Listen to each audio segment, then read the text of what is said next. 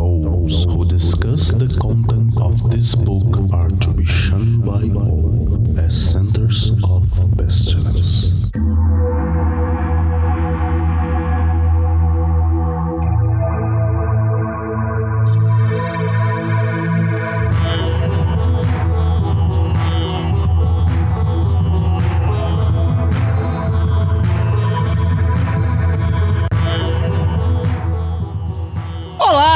Crianças do abismo! Aqui estamos com mais um Foco de Pestilência, um podcast sobre magia, iluminismo científico e outras esoterices.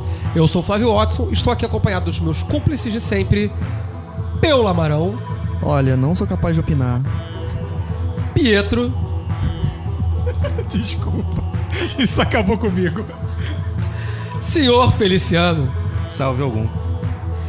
Hoje, hoje é dia, né? Não, hoje é dia São Jorge, né? É, algum. que é algum. É isso aí. E temos hoje um convidado especial no nosso programa, que é o senhor Mordecai.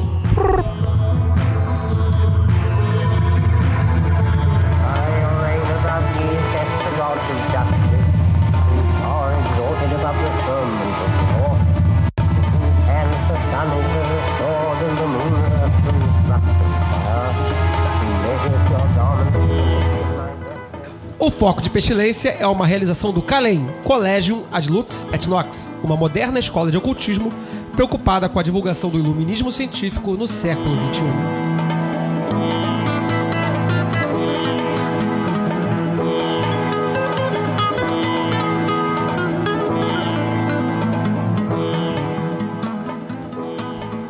Com isso encerramos nossas apresentações formais, podemos começar a zoeira.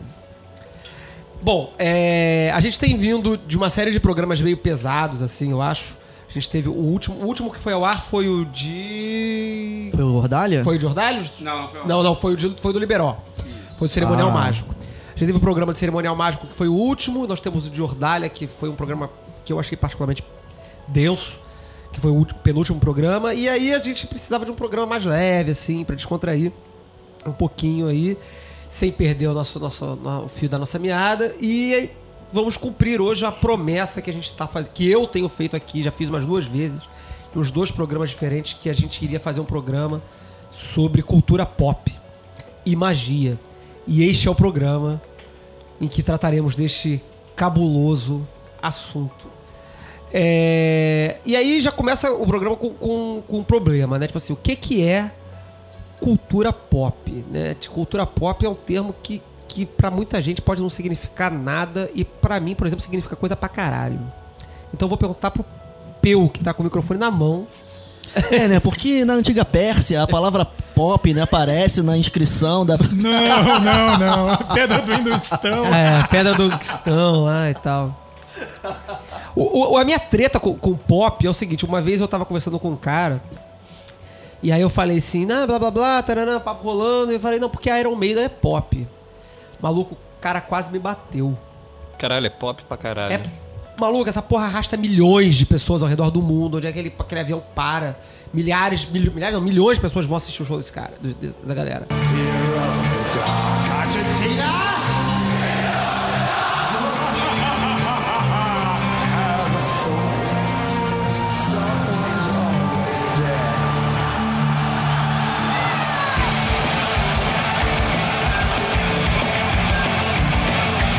É, se perdeu, se perdeu a ideia de que pop, pop é popular, né? Popular. Sim, e é um popular que não é tradicional.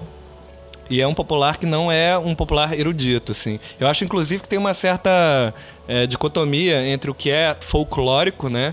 Digamos assim, o que é folk, e o que é pop, que é uma coisa que surge com a indústria da cultura, assim, né? Uma coisa com, com meios de comunicação de massa e tal. Uma coisa que sempre me revoltou muito é que, pra mim, cultura pop é a cultura que eu gosto, que é a cultura de nerd.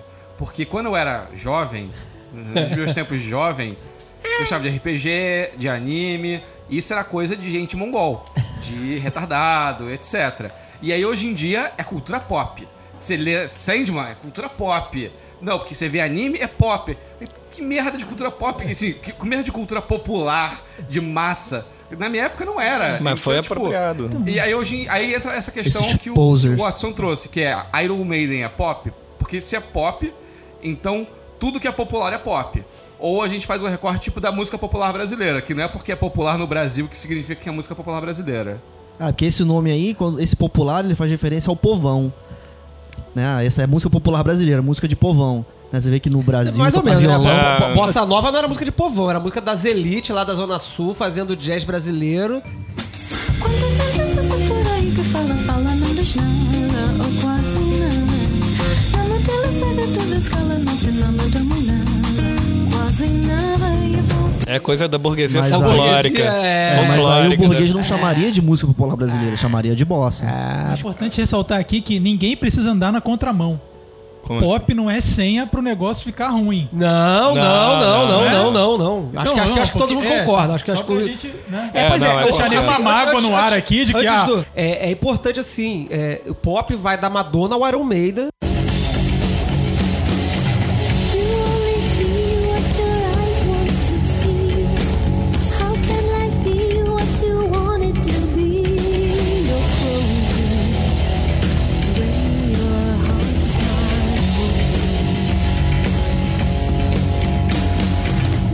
Ambos são ótimos, assim, falando de música. Vai do, do, do, sei lá, do- da supremacia Borne ao... Jovens Bruxas. Jovens Bruxas. Então, assim, é popular não significa que é ruim ou que é, ou que é nerd. O nerd virou. é- é- é- eu entendo a mágoa do, do seu Feliciano porque é minha mágoa também. É- é, eu fico magoado. Eu apanhava por causa disso quando era criança e hoje todo mundo joga videogame. Nerds. Nerds. Nerds! What is a nerd? Hoje todo mundo lê quadrinho, todo mundo vai no cinema ver a porra do Marvel vs DC. Né? Quando eu era criança, aqui eu, já, né, eu tomava bolinha de, de papel na cabeça por causa dessas merdas. Mas tudo bem, eu engulo, eu tento engolir meu, meu- meu recalque aqui e vou seguindo. Mas pop, é- eu acho que pop anda por isso aí. Pop é o que é popular. E o que é popular, e aí eu acho que a gente começa a entrar no nosso assunto, ele se alimenta, assim, falando um pouquinho de, de teoria da comunicação, blá blá blá blá blá blá. É, é, esse conceito de cultura de, de, de pop, né? De, de, de cultura pop, ele só existe quando existe cultura de massa. Então isso é uma coisa do século XX. A gente estava até falando aqui antes de, de exemplos nos séculos 18 e 19 de músicos que foram extremamente populares, como o, o Paganini, que arrastava multidões, desmaiava mulheres, etc e tal, no- nos, nos shows dele. Mas eles não se caracterizavam como cultura pop porque eles ainda eram uma cultura de nicho, né? Não havia produção de massa, não havia mercado fonográfico, etc. A cultura pop ela só existe quando ela é industrialmente reproduzida. Sim, ela é feita pra vender, né? É, quando ela é feita pra vender. E aí a gente tem cultura de massa, pós-guerra, sociedade de consumo, escola de Frankfurt, enfim, outras galera, outras coisas que a gente não vai falar aqui. É, a gente deixa esse podcast, né? Outras coisas que a gente não vai falar aqui que não são nosso assunto. Mas o fato é que a cultura pop, ela se alimenta, ela se retroalimenta da própria sociedade. Né? Ou seja, ela produz aquilo que a sociedade quer consumir, porque ela é feita para ser consumida. E entre as muitas coisas que a, que a cultura pop se alimenta, está magia. A magia é um assunto fértil na cultura pop. Ela alimenta, ela tem alimentado a cultura pop desde praticamente quando ela surge lá no pós-guerra. Seja com mitos, seja com histórias de pactos com o demônio, seja com capas de disco, seja com, com histórias de terror, seja com filmes, né? A história, a, a cultura pop se alimenta de referenciais esotéricos e mágicos desde a sua concepção, desde os seus, seus primeiros momentos. Beauty and strength, leaping laughter and delicious languor, force and fire are of us. Fala aí, Pio, você ia falar do Harry Potter. Assim, é, eu, chamei, eu chamei o Harry Potter pra já entrar de sola, né? É, Eu acho que vamos fazer um, um marco temporal aqui de, da- da- desse marco pra frente, É, da Pérsia até, assim, é, o Império Otomano. que é 1968, a aparição da Grande Besta 666 na capa do Sgt. Pepper's Lonely Hearts Club Band do Beatles.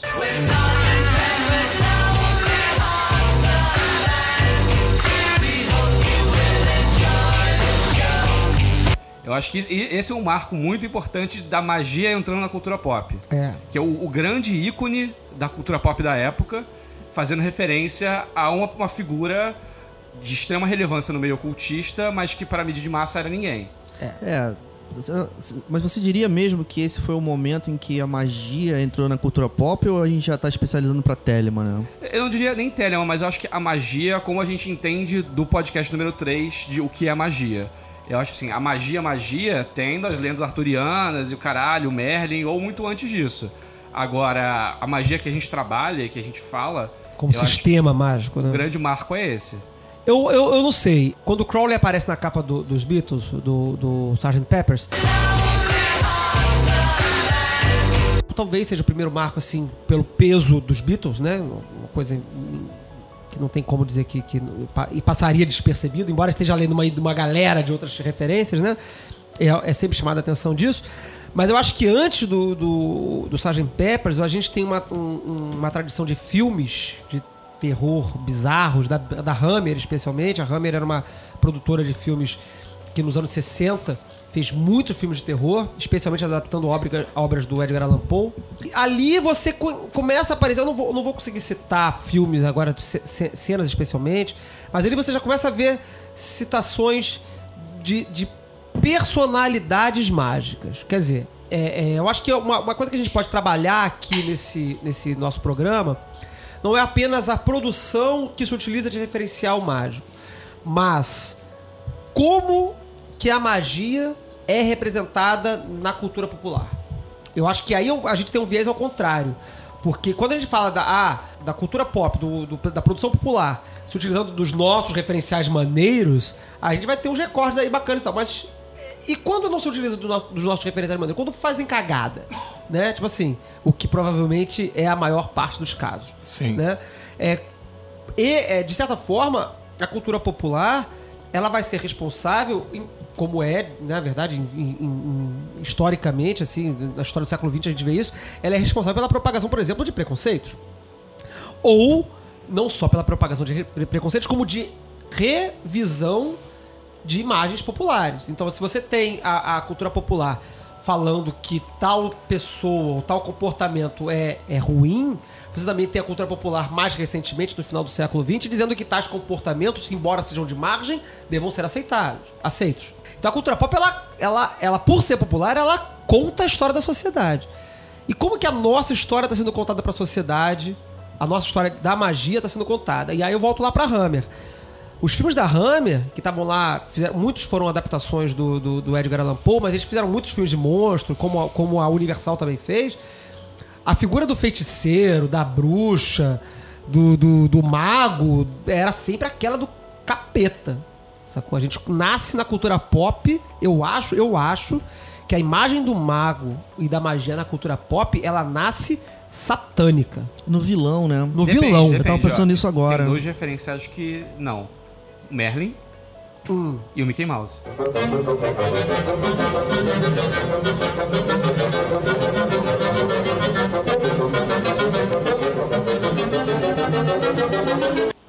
Ah, no Fantasia. Fantasia. Também, também tem outro. Também devo lembrar que é, há um discurso também daquela, daquela ideia de redenção, né? Então você vê um, um filme antigo do Golem, por exemplo, em que o Sim, Golem, em que o é. Golem vai e se revolta e mata o seu criador. O Golem, pra quem não sabe, é- faz parte do, do misticismo judaico, né? E aí o O Golem de Praga. O Mordecai, com certeza, vai por poder. favor, vai poder ajudar a gente melhor. Sabe mas- contar a história do Golem, Mordecai? Cara, então, o Golem, pelo que eu sei, é, a questão do Golem é que não tinha um Golem, assim, né? O Golem é uma coisa que você consegue fazer, assim, você faz um, um- do barro um ser que, assim, eu já vi representado, inclusive em cultura popular, por incrível que pareça, agora falando assim, viajando na cultura popular, eu lembro que tem uma historinha da Mônica. Olha que loucura, que eles tem bast- fazem um golem, não, que rola um cabalista que faz um golem e ele escreve no golem, na, na testa do golem, as palavras Emmet, que é de fato a palavra da lenda pra você animar o golem, Não, assim. galera, não, vamos, vamos, vamos combinar, né? Cara, tur- não, É sério, não, Turma da Mônica é muito sinistro, cara. Se ainda tentarem fugir, aqui não há saída. Quem chega por aqui é para sempre. Eu sou encarregada de recepcionar os novatos aqui no inferno. E vocês devem ser o Cascão e o Cebolinha. Não, mas então. não, eu- eu- Turma da Mônica é foda. o- o- essa parada do Golem da Turma da Mônica me lembrou uma outra história da Turma da Mônica que aparecem as muralhas de Jericó e a escada de. Que é aquela escada que Ja- vai pro céu? Jacó? Ja- Jacó. Aham. E a escada de Jacó. E quanto, quanto mais o cara vai subindo a escada de Jacó, mais vai fodão ele vai ficando. E, a, é, e tem a história da Turma da Mônica. E é que é doido, né? Que a aleg- alegoria da escada é daquele.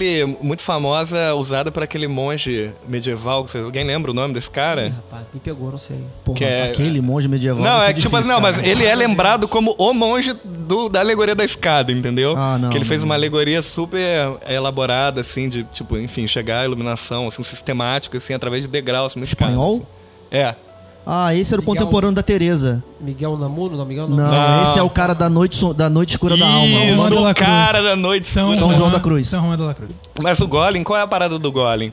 O Golem, além de, assim, às vezes ele é, ele é representado como um, um monstro de barro, né? Mas o Golem, assim, no misticismo é, hebraico, assim, judeu, ele pode ser, de fato, uma coisa meio humana, assim.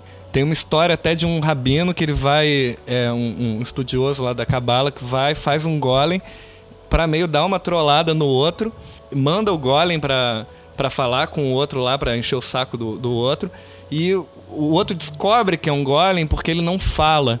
Você consegue fazer um Golem ter as propriedades de um humano perfeito, menos a fala, que são uma coisa que só Deus consegue de fato, assim, saca?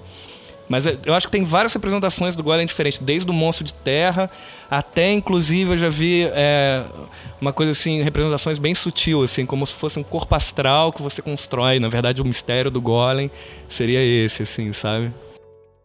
Beauty and strength, leaping laughter and delicious languor, force and fire are of us. Isso, isso me lembrou, a gente tá falando do Golem, e continuando na cultura pop ainda de forma. Daqui a pouco a gente. Você que tá ouvindo aí, não se preocupe, daqui a pouco a gente vai botar lógica no programa, mas. Até lá vai demorar um tempo. E isso me lembrou, me lembrou. O que você tava falando um pouquinho aqui offline antes sobre o, o jogo de RPG, que é o do, do novo Mundo das Trevas, New World of Darkness. Que tinha o antigo New World of Darkness, todo mundo conhece, Vampiro à Máscara, né? Etc e tal. Se não conhece, sai da minha casa. É, Todo mundo conhece, né, cara? Olha só. É, espero que todo mundo conheça. Se você não conhece, enfim, vamos falar de RPG um pouquinho agora. Você pode pegar um suco de laranja e daqui a pouco você volta. É, e aí, enfim, o, o, o World of Darkness ele passou por uma reformulação, né? E aí, na volta dele, quando ele retornou, mudando o cenário, a mitologia do jogo e tudo mais, ele tirou uma das criaturas que era tradicional do jogo, que era o fantasma, que era o Wraith, e entrou uma criatura nova que era o Promethean, que é o Golem. A figura do Golem. E por que que me lembrou isso do RPG? O World of Darkness, ele desde a edição- da, da sua primeira fase e suas edições, ele flerta de forma muito curiosa com temas esotéricos, especialmente no Mage. E quando ele migra, quando ele passa, ele encerra a sua primeira fase de World of- de World of Darkness e começa como um novo World of Darkness, ele intensifica essa abordagem esotérica no jogo. O Mage, propriamente, que era um jogo que vinha da primeira fase lá do, do World of Darkness, na segunda fase, ele é ainda mais esotérico do que a primeira fase. Eu acho. Você discorda, Pedro? Fala aí. Não, eu só não gostei da nova fase do Mage porque eles, na minha visão, eles tiram um pouco da criatividade do jogador. Então coloca, ó, tal coisa só pode fazer tal efeito. Na primeira edição. Sim, mas aí você tá falando de mecânica. Eu, eu- eu- achei o cenário É, muito isso mais. ele- Eles, eles, eles tratam de Eles muito tra- mais, evidentemente, de mundo astral, de um cenário de, de Goécia. Eles tratam de Goécia no jogo. É tem, tem rico. Goécia no livro. é, é- é valioso enriquecer o cenário. Mas aí você perde essa riqueza quando você engessa a mecânica. O que, o que pode, o que na, na minha visão aparece com essa nova versão do mês, mas não tem nada a ver aqui com. É, é. É, não, eu acho que a gente devia jogar D&D, que é mais legal. Não, e esse negócio do o Mago, a Ascensão, né? É, tipo, foi o título que saiu no Brasil. É, é, é muito surreal de profundo as referências que faz, assim. É, por exemplo, eu lembro que comprei, quando eu comprei o Mago, eu era, tipo, muito moleque, manjava nada de magia e tal. E daí abri e falava umas paradas, assim, muito doidas, assim, tipo que tinha um, uma- uma- tipo um espírito no astral que era uma representação, digamos assim, como fosse uma alma ligada àquele mago, que ela era ela que ia em direção à, à, à, à iluminação que eles chamam de ascensão, passando por diversas encarnações que eles chamam de avatar, mas é obviamente o sagrado anjo guardião, né, que a gente tem bota muito ênfase hoje em magia. E fala de outras coisas, por exemplo, o negócio que mede o quão fodão o seu personagem é, é o arete, né? E o arete está lá no corpus hermético, tem, tá citado como, tipo assim, se você tem muito arete, você, tipo, tem esse conhecimento do divino, essa coisa que vai além do conhecimento mundano. E daí fala de ordem hermética de não sei o que lá, enfim, fala de, de viagem astral, desdobrando e tal. E eu lembro que, tipo, quando eu era garoto, assim, e tinha, tipo, fórum de magia do caos e tal, que foi muito aonde que eu comecei, assim, nesse rolê de magia. Coisa ainda, ó que coisa doida, assim, né? Lista de e-mail, Orkut, essas coisas. E daí, cara, o... tinha uma galera que vinha de curioso, vinha do mago. Assim, vinha porque jogou. E, inclusive, tinha uma galera que, de começo, pelo menos, não sei na continuidade da- do trabalho mágico, usou conceitos do mago pra meio que explicar a experiência que tava tendo ali. Então, eu acho que tem uma coisa que tem algumas representações da magia na cultura pop podem ter inclusive o poder de, de de fato puxar as pessoas, o interesse das pessoas. Tipo, será que foi feito de propósito isso? Aí, aí assim? eu ia falar, fazer uma provocação, né? Aquele, eu estudei em colégio batista, né? E aí eu vi aqueles vídeos que eles passam nos colégios batistas para dizer o perigo do RPG. Eu falei um pouquinho sobre role playing game, são jogos de representação com matemática ocultista e que abrem portas para reino, o reino satânico e para as seduções espirituais. O que, que é o RPG, gente? Você é chamado a fazer acordos, a fazer pactos dentro do jogo. e da música rock and roll que atrai para o Satanás. E no final Graças a Deus. eu acho que eles eu- eu- Graças eu- a Deus, né? Eu, eu já refleti sobre isso. Eu, eu acho que eles eles tinham razão.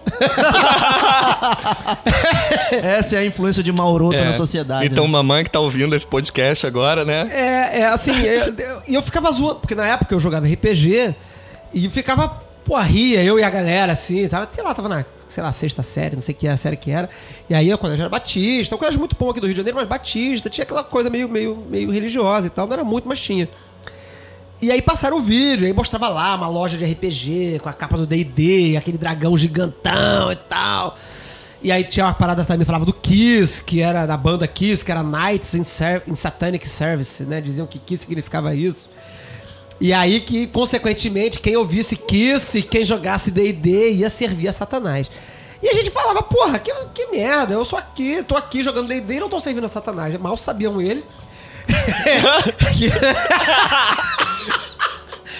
Não, mentira, eu não tô servindo a Satanás, mas... Não, não, não geralmente É, não, né? não, mas tem todo uma relação dia. de parceria, né? Mas é parça, é parça. A gente conhece e tá, tá junto aí de vez em quando. Mas eu acho engraçado isso, né? Quer dizer, no fundo, no fundo, todas essas, essas preocupações da, da, da escola de dizer que o RPG ou que a música. E a gente vai falar de música também daqui a pouquinho, como com, com representação da magia na cultura pop, trairiam, trariam as pessoas para, para o estudo do oculto, e, e é verdade. E é, e é verdade do ponto de vista não da teoria da conspiração, ah, foi feito de propósito, eu não sei.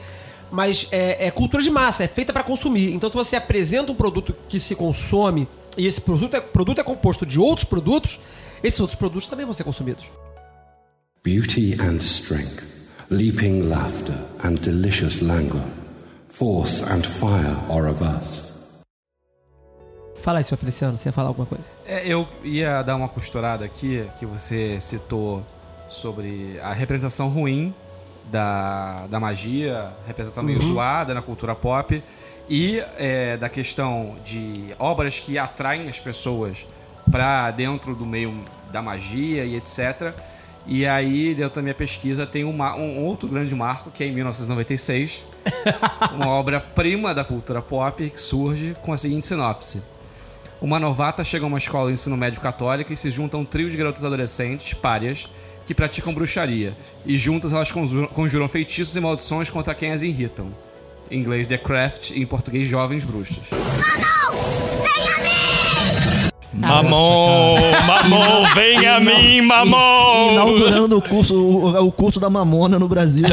Mas é, assim, o, o, o Mordecai falou é, uma parada. Eu tava até tentando aguardar pra gente fazer isso no final, mas acho que a gente acabou atropelando o- o- a problemática do, do mago vilão no- na cultura pop, né? Que é, que, é, que é por aí, né? A maneira como a representação pop ela acaba fazendo um giro inverso e criando cria- e, se- e se tornando paradigmática, né? Quero dizer, a, a, a, a pessoa extrai. Fala. Desculpa. A pessoa. Continua, continua, Pedro. Vai se fuder, brother. Não, desculpa, é que o seu nível de complexidade da problemática da. do- Puta O merda. pós-moderno. Você acha que Você mandou o Lacan, mandou o Lacan, né? Paradigmático Fez o Lacan agora, difícil. fez um giro Pega um inverso. dicionário aí. Pega um dicionário. Fez um giro inverso e se tornou paradigmático. Lacan, isso é Lacan, perdi, cara. Na segunda palavra eu já tinha perdido. Tá bom, eu vou simplificar, vou simplificar. Esse pessoal não entende, não entende. Nós é pop, nós não é erudito, não, pô. Porra, o cara fala de Paganini e aí fica tirando onda comigo que não sabe paradigmático. Compra um dicionário.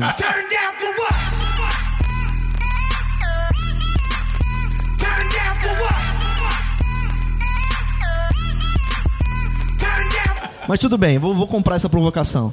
A pessoa, ela, a, a- a maneira como a cultura pop representa a cultura mágica, ela acaba retornando como linguagem.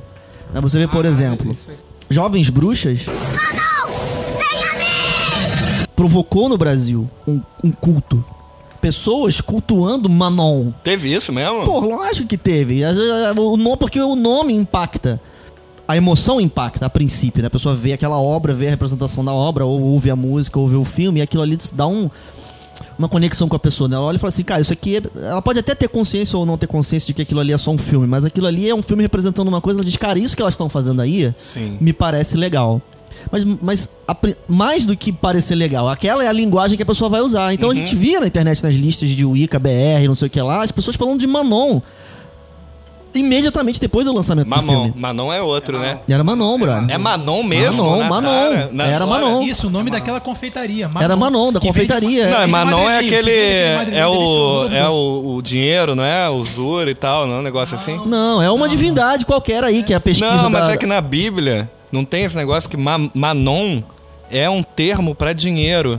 Manon é um termo pra dinheiro, tipo, é, tem, tem um- uma parte Eu que fala, sei. você só serve, você tem que escolher entre servir a Deus e servir a Manon, assim. Ah, às vezes aconteceu alguma maluquice Uma histórica em que mensagem oculta do filme também. Na verdade, o filme era, ele era profundamente anticapitalista. Ou profundamente capitalista, né? Cultua e o dinheiro. sei É. Mas o, o filme traz, traz uma coisa que a gente estava discutindo agora há pouco, que é a, a- a visão da magia como pejorativa, o mago como vilão. Porque o filme todo se estrutura na lógica de adolescentes praticando magia para motivos escusos. Então, uma que é que o cara popular se apaixone por ela, a outra quer ficar bonita, a outra quer parar de sofrer bullying e etc. E aí a dinâmica do filme. Vou dar um spoiler do filme, sinto muito. Porra, já ficou Caralho. spoiler de Jovens Bruxas, né? E agora Vamos- quando vamos- passar vamos- na sessão da 20 tarde, anos né? atrás não tem problema. O, O- o o- protocolo pró, é, anti-spoiler prevê que, que você, É, expirou. depois de seis meses, já pode falar. Inspirou, né? E aí o- você tem um desenvolvimento onde são elas praticando magia e tendo consequências negativas para as pessoas em volta delas. E no final você tem a redenção, porque tem três bruxas que vão pro mal e querem machucar as pessoas, etc. E a protagonista a heroína tem a redenção porque ela consegue deter essa malignidade, retém os poderes dela de bruxa de nascença, inata, etc. E fica lá. E na verdade ela salvou todo mundo e, e venceu o mal. Então ela é a heroína bruxa. É, isso é interessante, né? É um, é um caso raro, né? E sabe o que é interessante também? É, eu pensei agora, tem, tem um fator aí nesse, nesse lance de o mago como vilão. Porque a abordagem da figura do mago na cultura pop, em geral, não é bem o mago stricto senso, assim. É o mago feiticeiro, na real. Não é o mago que quer fazer a obra, que quer ter uma comunhão com o divino, alguma coisa assim. Então, é muito fácil essa figura do feiticeiro cair como um vilão, assim, porque ele quer realizar, forçar a barra da realidade pra fazer que o desejo dele seja verdade, assim. Ou, ou também devo lembrar que existem as representações mais antigas do mago, e aí é, data lá do São Francisco de Assis, no, no presépio lá que ele inventou, porque aquilo ali é uma invenção né, dele, em colocar os três reis magos lá no nascimento de Jesus. né? Também tem essa mensagem de redenção, mas a autoridade daquilo que eu não conheço. É, e se ainda, ainda toca na diferença que a gente já tratou, né? Que é a diferença entre a magia fofinha e a magia sinistra, né? Que lá na, na Roma o povo dividia entre teurgia e goécia, né? Tem o, tem o teurgista, que no, que no Jovens Bruxas é a protagonista, né? Ela é a bruxa boa.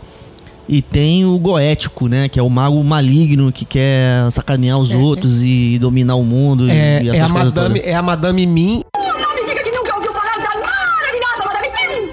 Não, eu nunca ouvi falar. E a maga patológica, cara. É o Merlin e a, e a- Como é que é o nome daquela bruxa? Do, Morgana. e- não, do, do Espada e Era Lei, cara. Como é que é o nome daquela Ah, bruxa? é, Muito é legal. a- é a Madame Mim. Ah, claro, claro, lógico, é a Madame Depois a Mim, Madame. Mim, é, é, pra quem não pegou aí, é muito novinho, não tá entendendo, a gente tá falando de Patópolis e de...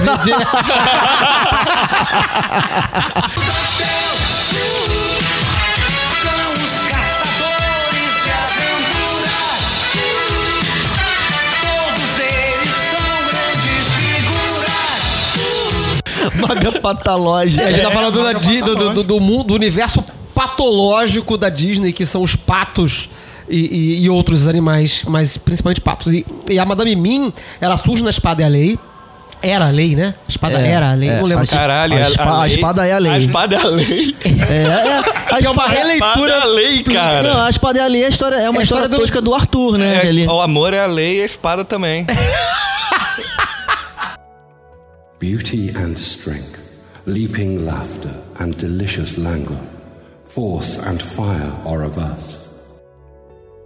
O, o- tava falando da Espada Era Lei. Na, na Espada Era Lei, o que acontece? Ele tem o, Ma- o Merlin tem a Madame Mim, né? A Madame Mim ela surge ali naquele cenário e depois ela surge como amiga da Maga Patológica.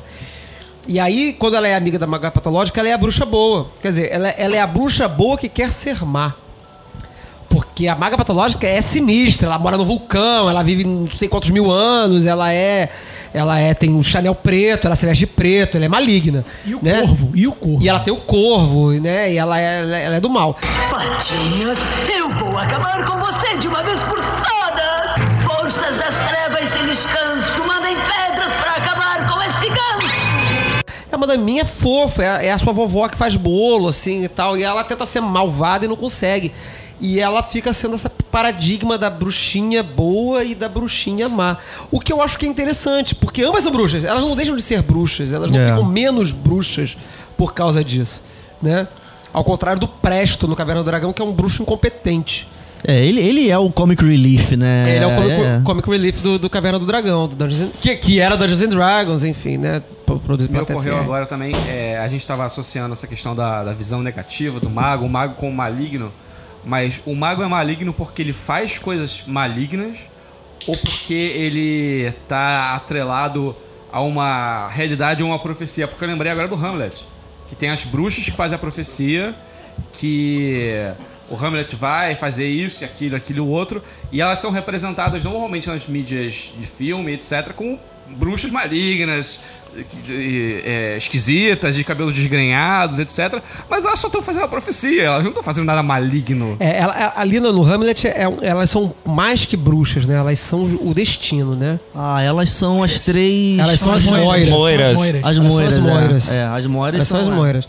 Elas estão tão, tão, tão determinando o destino do Hamlet. Do Hamlet não, perdão, você tá falando do Hamlet, mas não é Hamlet. É Macbeth. Ah, o Macbeth, perdão, perdão, Macbeth. perdão. Ah, claro. É Macbeth. Eu acho que é um. Eu, assim, eu, eu até entendo como, um, como normal. Não como normal, mas como muito oportuno para um autor de fantasia usar o mago como vilão, né? Porque o mago, ele, ele pode qualquer coisa, né? Ele é um repositório de Deus Ex Machina, né? É muito fácil você criar Sim, reviravoltas com o mago, né? sim. Então. Eu, eu acho assim, o- a figura do mago, a- o vilão. O que que é o vilão numa história narrativa? É o cara que você tem que derrotar. E se é o cara que você tem que derrotar, é porque ele geralmente é mais forte do que você. O que, que é a narrativa do herói? A narra- narrativa do herói, que a gente já falou num programa passado aí, de forma muito, muito uma passando, é a, jorna- a jornada do herói, é a jornada daquele caboclo que sai de lugar nenhum, que resiste a- ao chamado da jornada, né? Faz parte da história, e aí passa por uma série de, de de episódios, de, de, de acontecimentos ao longo da sua história, até que se torne capaz de derrotar o, o, o- o- chegar ao final. vilão, é. né? Derrotar o vilão, chegar ao final e, e trazer o Elixir no- na volta da jornada. Então, o mago, ele por ser o torce, a pessoa que é capaz de torcer a realidade, ele é o, o- o su- su- ele é o super poderoso por definição. Ele é o Lex Luthor, cara. O, Lex- É. que- o que, é o Lex Luthor contra o super-homem? É o cara que, pelo gênio e pelo dinheiro, é capaz de fazer qualquer coisa. É o adversário, né? É o adversário, É, é o guardião, né? né? Peraí, vamos falar em Leviatã, né? É, é, é, é o- é o- é o- aquilo que, que vai devorar todo mundo, é aquilo que vai matar geral, é o cara que é inderrotável, né? O- todos os filmes que apresentam o feiticeiro como, como, como inimigo, o cru, né? Quem, porra, agora foi, foi joguei pesado, né? Não, não, foi correto, foi correto, foi correto. Até cru. Ah, achei um lance justo. O Cru, né? Para quem não, Cru é um filme, pra quem não conhece, o Cru é uma ficção científica retrofuturista dos anos 80, muito louca. On a distant planet, was ravaged by beings who came from the future to conquer the universe. E que tem um vilão que é um feiticeiro. E o feiticeiro, ele é feiticeiro porque ele é foda, o castelo dele muda de lugar, ele ninguém consegue achar o cara porque o- a fortaleza dele desaparece, reaparece em outro canto, então ninguém sabe onde ele tá. Ele controla as paradas, ele é tão foda que quando uma população chegou pra ele e pediu o dom de ver o futuro em troca do próprio olho, que são os cíclopes, ele fala, então beleza, eu vou dar vocês o dom de ver o futuro, você me dá, vocês vão agora ficar com um olho só, vocês vão ser todos caolhos, eu vou dar você o dom de ver o futuro. Aí ele dá o dom apenas de ver a data da morte. Ele é um filho da puta, ele é um escroto, ele, ele é um mago que condena toda uma população a só, só saber a data da morte em troca de um olho. É, é, ele, é, ele, é, ele é, porra, ele é um escroque, É um cara. ele escroto é, mesmo. ele É um escroque. Vacilão, né? Não, eu achei legal que tem uma referência aí também, talvez a, a lenda de Odin, né? Que Odin ele dá um olho em busca, é, em busca do conhecimento, é, né? tem essa referência, sim, a Odin. Só que eles se fodem, né? Os cíclopes na história do Cru, eles se fodem por quê? Porque a única coisa que ele- eles, eles trocam o olho pelo conhecimento, mas o único conhecimento que eles têm é a data da ao- como eles vão morrer, né? E É. aí é interessante porque no filme o Cíclope, ele tenta fugir da morte, né? Ele sabe como ele vai morrer, ele vai morrer esmagado pelas portas da, da, da, da- da fortaleza lá do feiticeiro. E aí ele abandona a caravana anterior, é, antes desse momento, e depois ele retorna pra salvar a caravana. E ele fala: "Eu não tenho como resistir a- a- ao meu destino. Eu sou destinado a morrer aqui, salvando vocês e tal.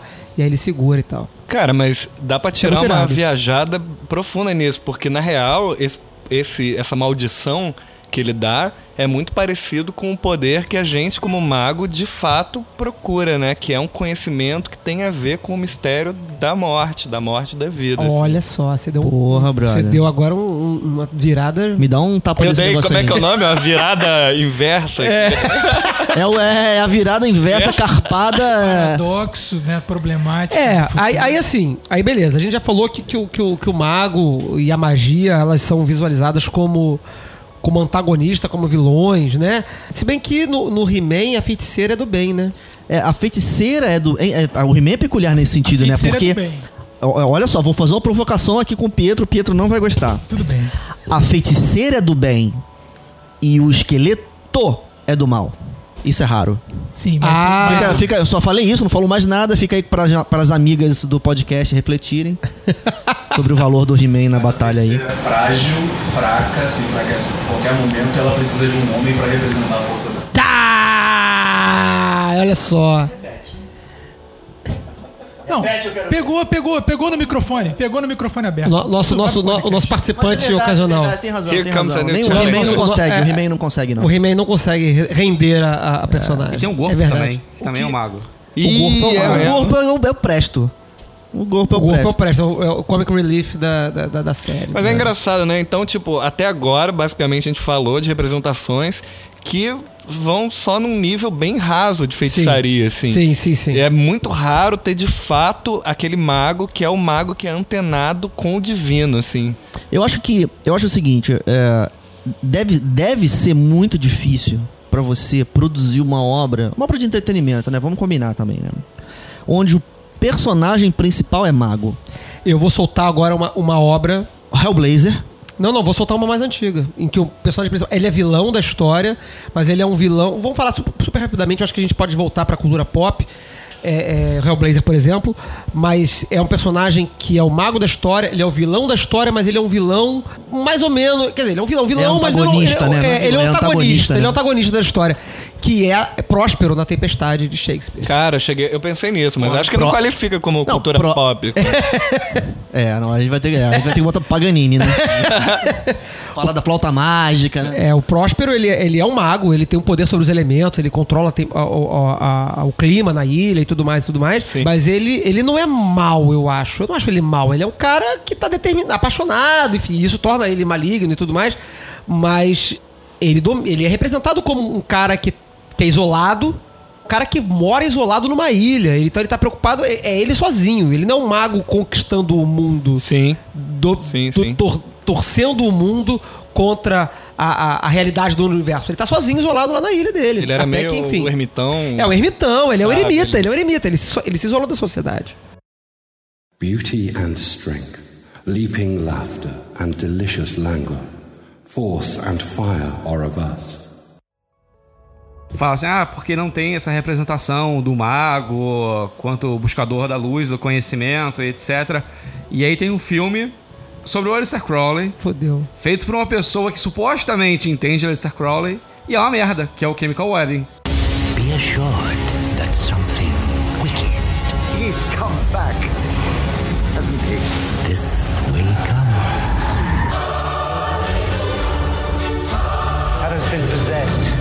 greatest spiritual leader of modern times. Alistair Crowley. Good afternoon, ladies. Cara, o Chemical Wedding é foda. Feito pelo Bruce Dixon, filme de 2008. Não, mas e a o- representação do Crowley é, é de um mago também de, de feitiço. Então, aí, mas aí eu acho que ele fez estritamente pra zoar mesmo. Você vê que tem coisas sérias ali no, no filme, coisas que você olha assim e fala, mas esse cara tá falando por algum motivo. E aí ele deixa um- um- uma cena pra você captar isso. Mas o 90% do filme é zoeira. Aí a gente tem que cair na classificação do, né, do senhor Mordecai aqui. E eu ia pedir até pra ele dizer a classificação, que na minha opinião, essa aí, o cara sabia do que tava fazendo e fez de sacanagem. Exatamente, pra você ficar pensando, não, aquela cena ali que ele comenta do, do, do discípulo tá sendo tá sendo enganado lá. é- Ele cita a treta do, do Crowley com o, o Parsons e com o Hubbard, com a OTO da Califórnia. Então, tipo, são micro coisas históricas muito apuradas, mas o filme em geral é uma zoeira. do O, o, o Chemical Wedding, ele, ele é engraçado nisso, né? Quer dizer, ele é um filme que ele, ele, ele tem easter egg, ele tem, ele tem, como é que se chama? Quando você tem uma produção voltada pra fãs, é fanservice. Ah, sim. Ele tem fanservice, ele é um filme pra fanservice, né?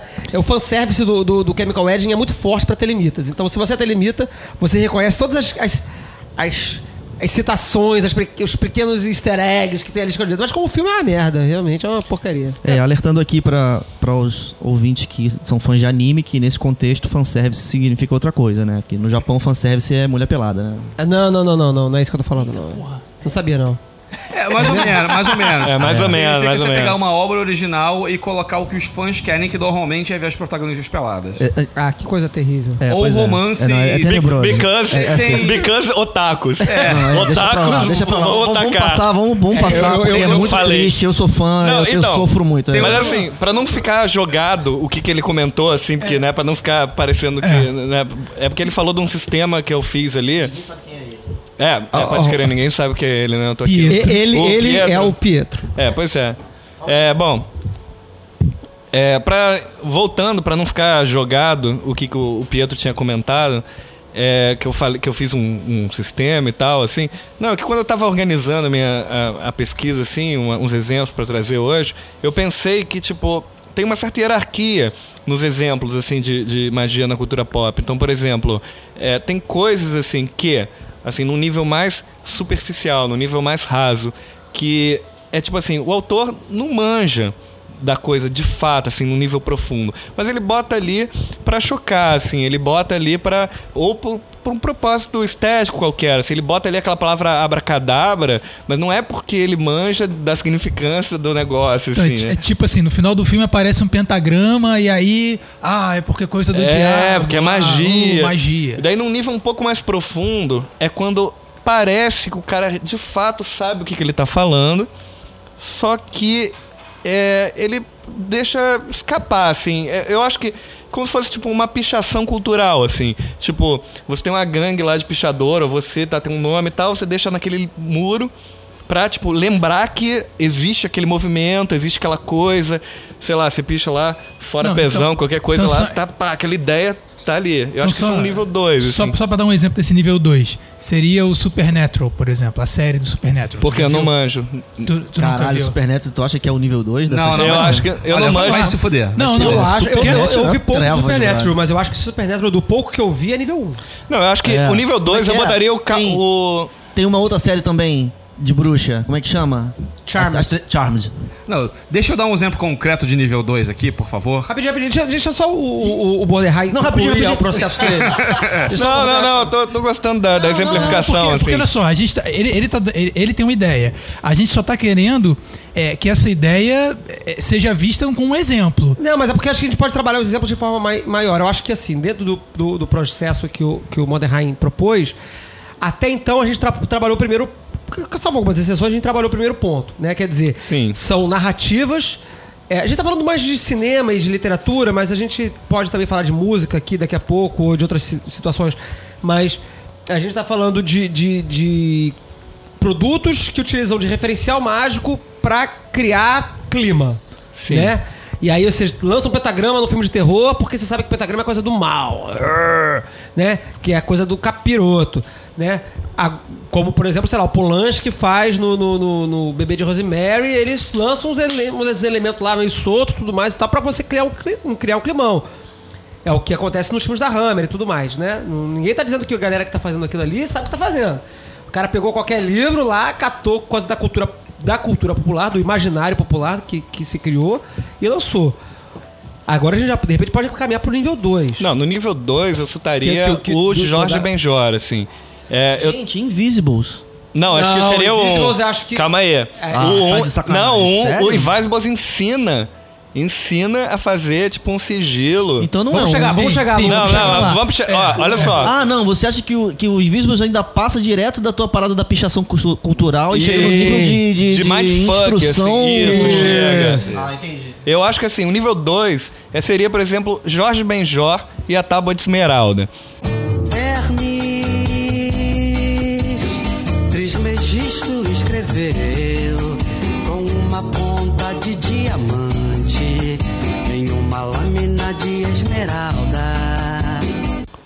Assim, um dos discos mais importantes da MPB, eleito pela revista Rolling Stones Brasil, o sexto disco mais importante da MPB. E é, algumas pessoas acham que é o melhor disco do, do Jorge Ben.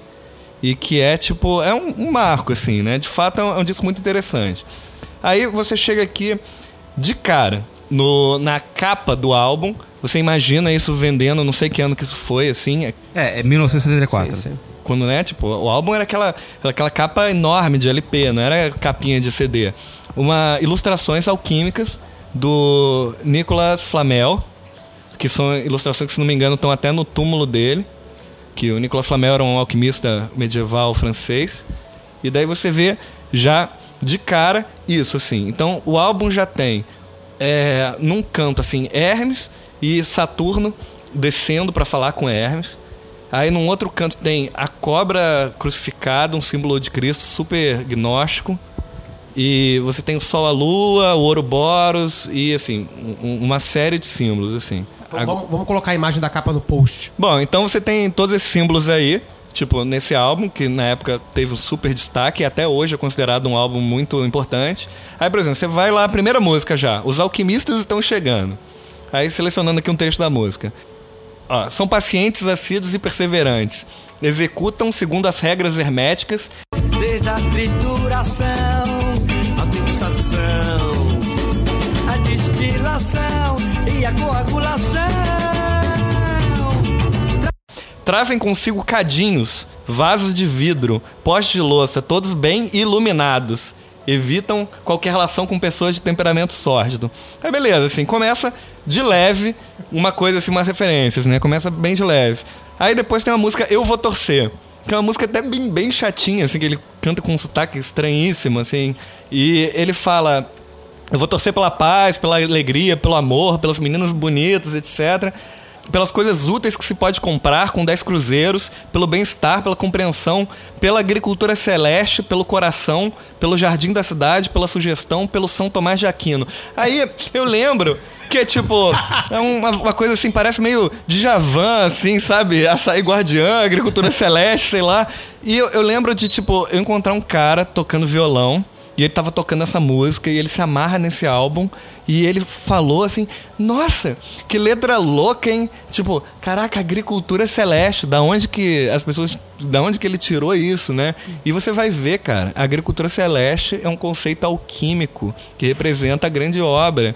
E é tipo, a alquimia, a obra da magia, é fazer a agricultura celeste, assim. Isso Irado. aparece no, na obra do Fulcanelli, que é um, um- um alquimista contemporâneo, assim, né?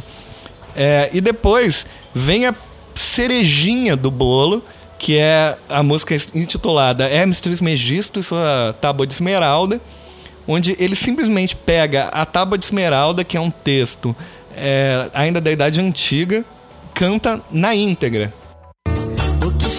Embaixo é como o que está no alto. O que está no alto é como o que está embaixo. E por essas coisas fazem-se os milagres de uma coisa só. E como todas essas coisas são e provém de. Assim, é um dos textos fundadores do hermeticismo, assim. Ele canta uma tradução da, da Tábua de Esmeralda sem tirar nem pôr um parágrafo. E daí acontece a situação surreal, onde você vai lá no letras.muse, avagalume.com.br e tá publicado um texto hermético, assim. Então, claramente, o Jorge Ben, ele sabia do que ele estava falando, assim. Ele não estava botando só para ter um clima. Só que essa obra não tem o poder de realmente atiçar num- numa parada num- de um jeito profundo, assim. Aquele meu amigo que estava tocando, ele simplesmente, ah, que coisa louca, assim, a agricultura celeste, não é provocativo, Ne- ne- verdade. é, ne- nesse sentido, talvez o Raul Seixas tenha sido mais feliz. né? Mas aí eu acho que talvez o, o Raul Seixas entraria no nível 1 porque ele era uma pessoa instruída dentro do universo mágico e leu um texto mágico. É, no- é, assim, a gente tá falando nível 1, parece uma coisa sem sentido. A gente, a gente criou, para a audiência que ainda não entendeu o que a gente começou a falar uns 10 minutos atrás, a gente criou uma categoria. Nível 3, as pessoas que utilizam símbolos aleatoriamente apenas para criar clima. Hora nível, da aventura. Nível 2. Nível 2 eu vou citar. Nível 2, Porra, galera, pessoas que tudo. sabem, pessoas que sabem o que estão utilizando, mas estão utilizando conscientemente aqueles símbolos, mas sem preocupação de transmitir um conhecimento para a audiência. Sim, só Utilizando marcar a presença Pra marcar a presença cultural, e aí quem saca, saca, quem não saca, não sacou.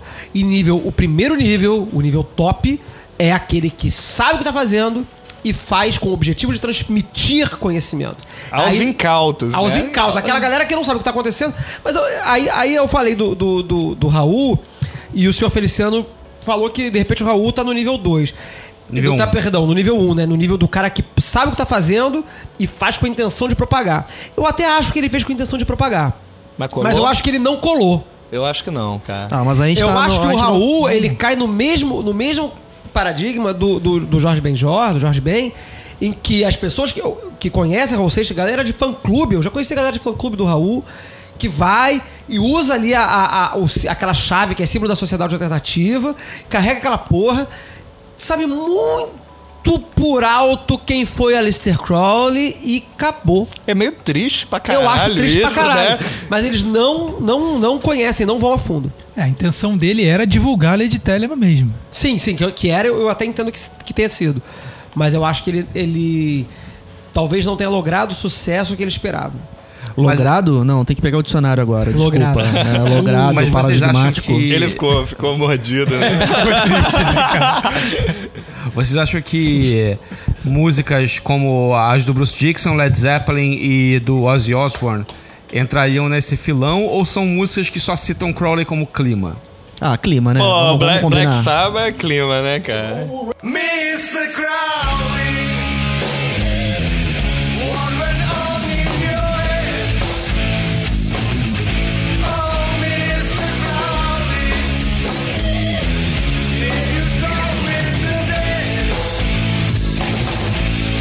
clima. O, o Rush também, eu, eu, não, eu não entendo dessa, desse, desse, desses, dessas músicas, não. Eu só entendo de coisas bizarras que fazem barulho e não, e não harmonia. É, só noise, Witch House. Coturno dentro da máquina de lavar. É, eu só, só, É noise. Eu só, eu só escuto essas coisas tipo tijolo dentro de máquina de lavar.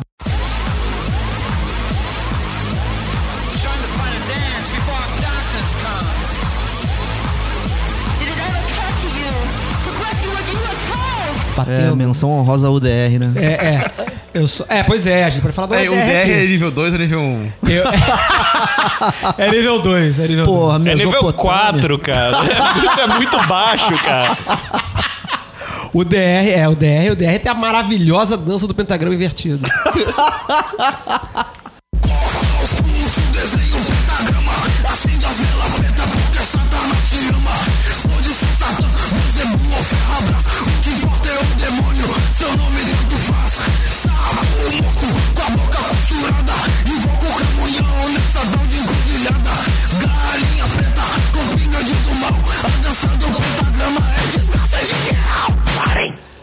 Maravilhosa. O, o, o, Levi, o Levi, nosso editor, colocará um trechinho da Temos dança- certeza absoluta. Porque ela merece, merece ser citada.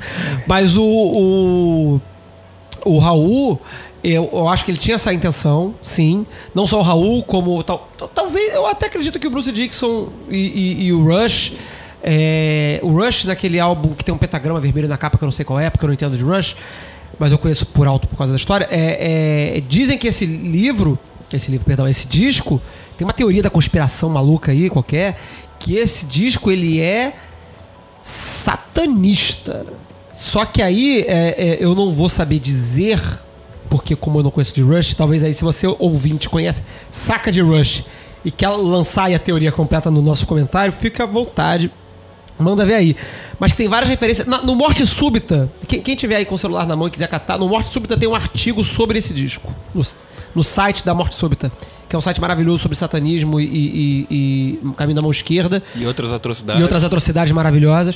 Eles têm um artigo sobre discos, 10 discos mais satânicos do- da história. A gente devia ter pesquisado esse arquivo. Beauty and strength, leaping laughter and delicious languor, force and fire are of us.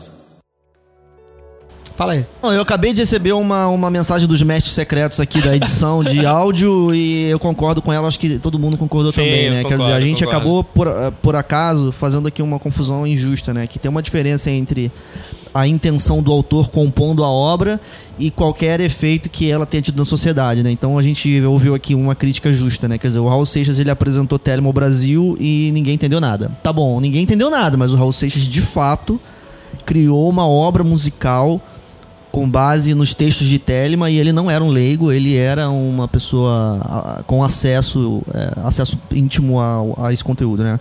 Eu queria fazer um outro comentário também muito breve, né? Que é, é muito interessante essa categorização. Ela se parece com a diferença entre hard sci-fi e soft sci-fi. Que o pessoal de... Ah, essa, essa diferença é maravilhosa. Não tem nada a ver com o programa, mas ela é maravilhosa. Não, mas ela é similar, né? Não, mas Porque- explica melhor que eu não Dá, dá pra me explicar porque eu não. não, não Não, assim, é- é- o- é- não, não é muito importante, vamos falar rapidamente sobre isso, né? O- o- os leitores de ficção científica os críticos, e os críticos de ficção científica, eles, eles dividem as obras de ficção científica entre hard sci-fi e soft sci-fi pela forma da composição e intenção do autor. O soft sci-fi, ele fala, ele, ele usa a ciência meio ampassant e suavemente para dar um colorido na história e ficar legal, sem grandes preocupações com a- o que a ciência de fato diz. Tipo Felipe Kadik. Sim. O hard sci-fi, como é o caso do Asimov, se, se não me engano, seria sim, esse caso, sim. né? Ele, ele, era- era- é, ele põe ali ciência brutalmente, né? Seria, seria o caso, seria o caso do. Recentemente, pra dar um exemplo de hard sci-fi, embora eu particularmente não goste muito do filme, é, é o Interstellar. Ah, pois um excelente exemplo de O- obra é- hard é sci-fi. Hard sci-fi, porque o, o, o Interestelar, é só a gente fez esse parênteses, então vamos embora. O, o Interestelar, ele, ele é tão hard sci-fi que ele tinha na produção é, um físico teórico corrigindo o roteiro para que ele fosse crível. Mesmo que fosse numa teoria mais de borda possível, é, assim, assim, não amplamente aceita, mas que existisse uma possibilidade teórica daquele evento retratado no filme existir numa possibilidade X. Pois é, então fica aí a dica, viu, galera? Se vocês estiverem querendo escrever uma obra de ficção sobre magia, procura a gente, tá? Nós estamos aqui é, dispostos para fazer uma consultoria para vocês. Soft Magic Fi e ficção mágica dura. Mas Vai, deixa vai, eu- Fala aí, fala aí, seu Deixa Feliciano. eu, deixa eu lançar a pestilência então. Já que a gente tomou isso como parâmetro, os Beatles eles estavam só ilustrando, jogando uma característica no ar com o Crowley na capa, ou eles estavam de fato falando: olha, isso aqui é uma pessoa importante para a espiritualidade mundial no século XX. Eu acho que eles estavam falando que era importante, mas eles estavam influenciados pelaquela vibe da época deles, Uhum. aquela vibe New Age, inclusive.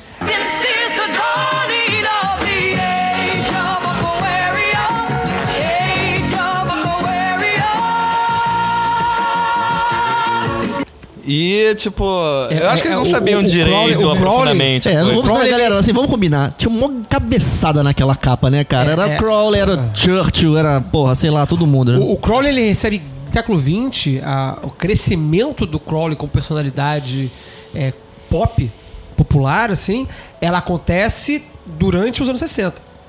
Durante o movimento Flower Power, hippie e tudo mais.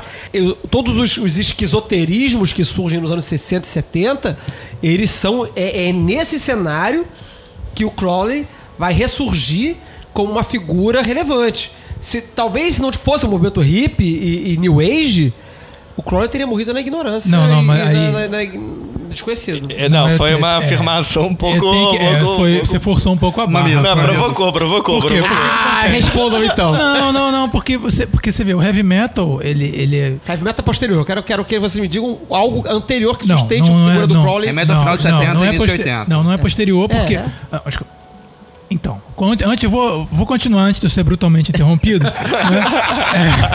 É, é, porque, né? É, é, realmente.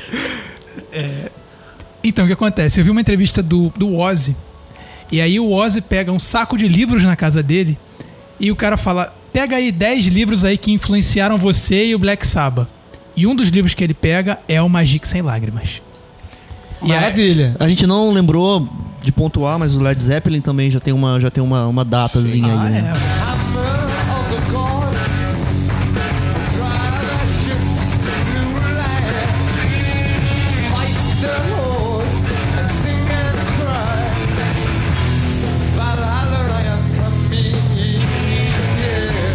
Jimmy É, Page. o, o, o senhor Feliciano falou por, por alto do Led Zeppelin, sim. O Jimmy Page comprou a Bo- Boleskine, né? É, É, que Boleskine recentemente foi em- virou- virou incêndio. fogo. é. E muitas das obras do Sper são de propriedade do. do, do Austin Sper, né? São de propriedade do Jimmy Page também. Sério? Sério. Aí, aí eu não sei qual é a do Jimmy Page. Aí a gente teria que. Sabe, não É, o Jimmy Page é rico, se ele é né? Só, é, se ele é só um colecionador. Ele é um mago de cabeceira, é, ou assim, se, né? ele é, rico, ou se né? ele é um cara realmente praticante e tal, um dedicado. O Bowie a gente descobriu aí recentemente na, no furor da morte dele que ele era até né, Minerval da UTO, né? Não, ele, o Bowie tem aquela. Ah, o Bowie tem aquela música que fala de, de Keter pra Malkuth, não Fala sei da quê. Golden Dawn. É, pô, surreal, cara.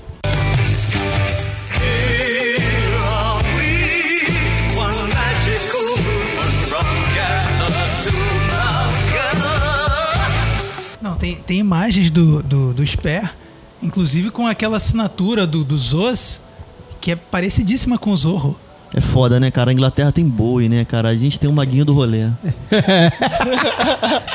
É, mas a gente tem o Raul Seixas, pô. A gente tem o Raul Seixas. Ah, é, pô, desculpa, já- Seixas. tão- Vai, tão vai, recentemente vai. E a gente tem o Jorge Ben, caralho. Ah, mas acho que o Jorge Ben ficou meio nesse álbum, assim, né? É, ele escreveu esse álbum e não voltou nunca mais, né? O, o- mas assim, o, o Jimmy Page e essa galera aí toda aí, e o Ozzy e tudo, eu acho, você, você muito cri-cri, vocês vão me bater depois dessa gravação, mas eu acho que eles são resultado, sim, do movimento hippie, do New Age dos anos 60 e 70. Se não fosse o movimento hippie, New Age dos anos 60, maluco, ia estar todo mundo aí achando que é isso aí mesmo, e não tinha, ia ter nada, ia ser todo mundo cristão. Tudo gente cabeluda. Ia ser, um- é, ia ser- Não, você acha que o Crowley é uma figura tão, assim... Eu acho que o Crowley é uma figura importantíssima, mas eu acho que ele atingiu um status popular, eu acho, tá? Eu acho isso. Eu, eu, eu acho que ele atingiu um, status popular na sociedade como um todo devido a um, a um reencontro dele com o movimento New Age nos anos 60. Talvez. Beauty and strength, leaping laughter and delicious languor. Force and fire are of us. Eu queria, na verdade, recortar o assunto pra voltar a falar do Harry Potter. É. Antes de você entrar no Harry Potter, deixa eu só fazer uma menção, que não vão me perdoar se eu deixar de comentar isso, que é a paixão da minha vida. É, dentro desse contexto da pichação mágica dentro de cultura pop, Hora de Aventura. A Hora de Aventura. Episódio All the Little People, que o mago, que é só conhecido como o mago, ele faz, uma, faz um feitiço com- é, numa, bolsa, numa bolsinha que ele entrega pro fim sorrateiramente, e ele fala... Do what thou will be the whole piece of law. E aí o episódio é todo sobre o, o Finn recebe uma bolsinha com miniaturas de todos os personagens. E o Finn começa a brincar como se fosse o The Sims. Ele pega e, ah, você vai namorar com você, e vai empurrando e tal, e começa a dar merda. E o, o- a lógica do episódio toda é em volta de você interferir na vontade das outras pessoas e fazer o que as outras pessoas querem e dar merda. Que na verdade você deveria estar preocupado com você. E o desfecho é: galera, foi mal, eu tava me metendo na vida de vocês, mas façam aí o que vocês quiserem. E aí todo mundo fica feliz e festeja. Patrocinado pela patrulhinha da verdadeira vontade. É verdade, sim. E assim, isso entraria como tipo só uma, uma menção de alguém que não entende magia, mas num episódio da sexta temporada chamada Jermaine, é, que é o irmão do Jake, quando o, o Finn e o Jake entram na casa do Jermaine, tem um tapete gigante com a árvore da vida é, desenhada, bonitinha. E no episódio da sétima temporada. O sétimo episódio da sé- sétima temporada, é, chamado Stakes 2, é, tem três vampiros que são chamados o Hierofante, a Imperatriz e o Tolo. Então, Caralho, assim. galera.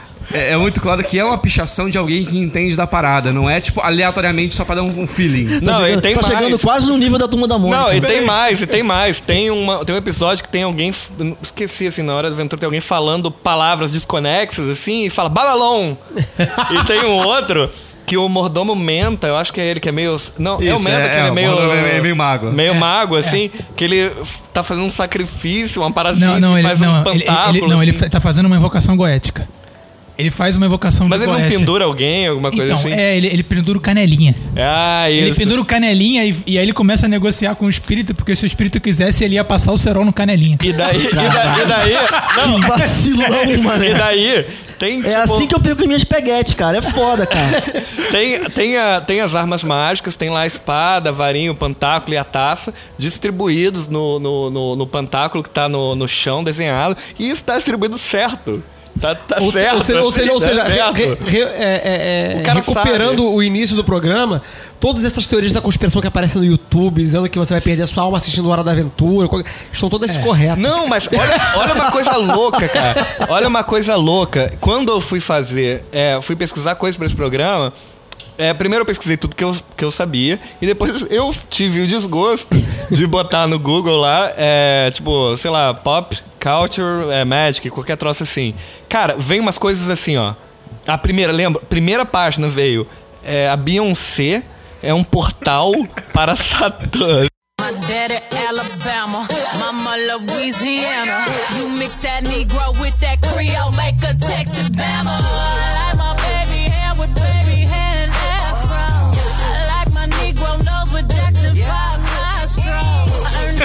Veio de cara isso. Não, olha só, isso parece correto pra mim.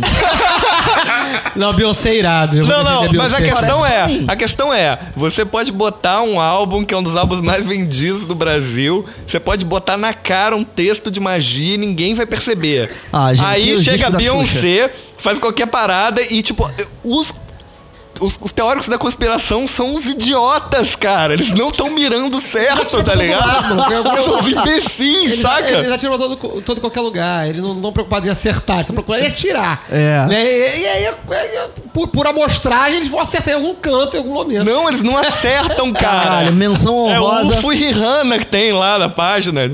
Menção honrosa ao programa sobre é, conspirações do JP Sears na série Ultra Spiritual. Muito legal. Being ultra spiritual means you look spiritual. So let's get started.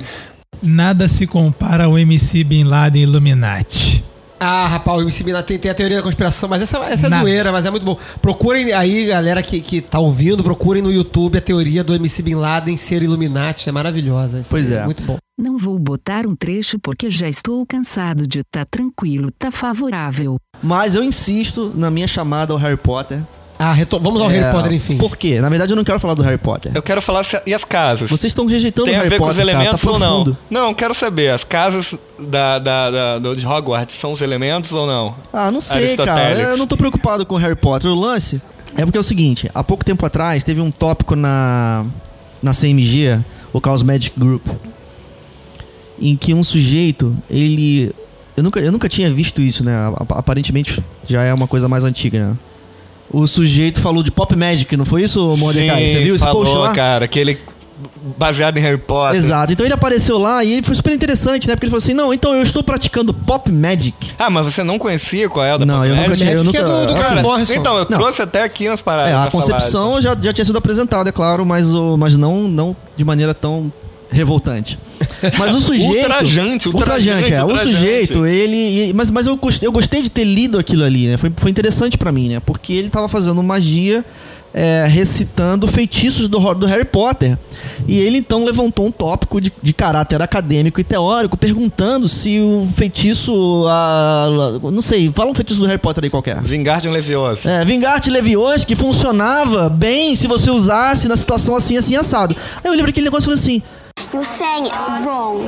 It's Leviosa, not Leviosa. Cara, coisa, que coisa interessante isso, né? Não, de, de coração.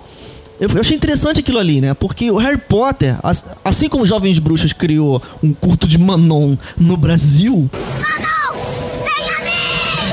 O Harry Potter, ele criou aí uma, uma, uma, uma geração, digamos assim, uma série de pessoas que conectou com, com, a- com o místico, com o sentimento de mistério, que é, que é a razão porque eu acho que, quer seja vilões ou heróis, a magia ela tá sempre circulando pelo entretenimento e outras formas de cultura, porque ela, ela, ela solicita e toca no sentimento do místico, o sujeito ele foi conectar com o místico pelo Harry Potter, e aí através do místico ele, ele faz cerimônias em casa com a magia do caos dele, recitando feitiços do Harry Potter, cara. E o Pietro fica balançando aqui a, a, a cabeça, mas ele não sabe, por exemplo, porque eu nunca contei pra ele, que quando eu era adolescente, eu desenhava os, os sigilos sinistros do Hellblazer na carteira da escola. My name is John Constantine. Com giz que eu roubava da, da- do, do quadro. E funcionava? Ah, funcionava. As pessoas chatas todas vazavam. As legais também, mas aí é outra história. Você vê que não tá dando certo hoje em dia, né? É, então, assim, eu, eu- eu até fiz um comentário nesse post falando assim, cara, que interessante isso, né, cara? Olha o que aconteceu com o Harry Potter. Imagina quando estrear o Doutor Estranho. Eu tô muito na expectativa. Na verdade, o, o- o momento ideal do lançamento desse podcast, desse programa, seria na iminência ou pós-lançamento do Doutor Estranho. É foda-se, a gente Mas assim, não, não está na iminência? Já Não, é, é final do ano, é, acho que é novembro desse ano, uma coisa assim. Porque o, o que eu quero dizer é o seguinte, é, por exemplo, foi citado hoje outro elemento aí da cultura nerd, né, que não teve tanto alcance assim, eu acho, mas que teve muito impacto, como o o Mordecai falou, que foi o Meiji. O Meiji gerou no Brasil todo um, um, um, um número de pessoas que praticavam magias preocupadas com o paradoxo. Você ouvia falar isso nas conversas aí dos, dos, dos nossos Explica lugares que que é- esquisitos. explica o que que Né, é paradoxo pra galera. Não, ficou, te deixo essa bola. Não, o paradoxo era tipo. Dentro do conceito de Mage, É. de RPG, gente, É, por favor. por favor, né? O, no- o- o paradoxo no mago era que você causava, quando você alterava a realidade de um jeito muito escancarado, tinha uma reação que podia ser, digamos, perigosa ao mago, assim. É tipo, sabe esse- essa vibe Wicca de tríplice, tríplice É, retorno, retorno. essa coisa assim, karma police e tal. This is what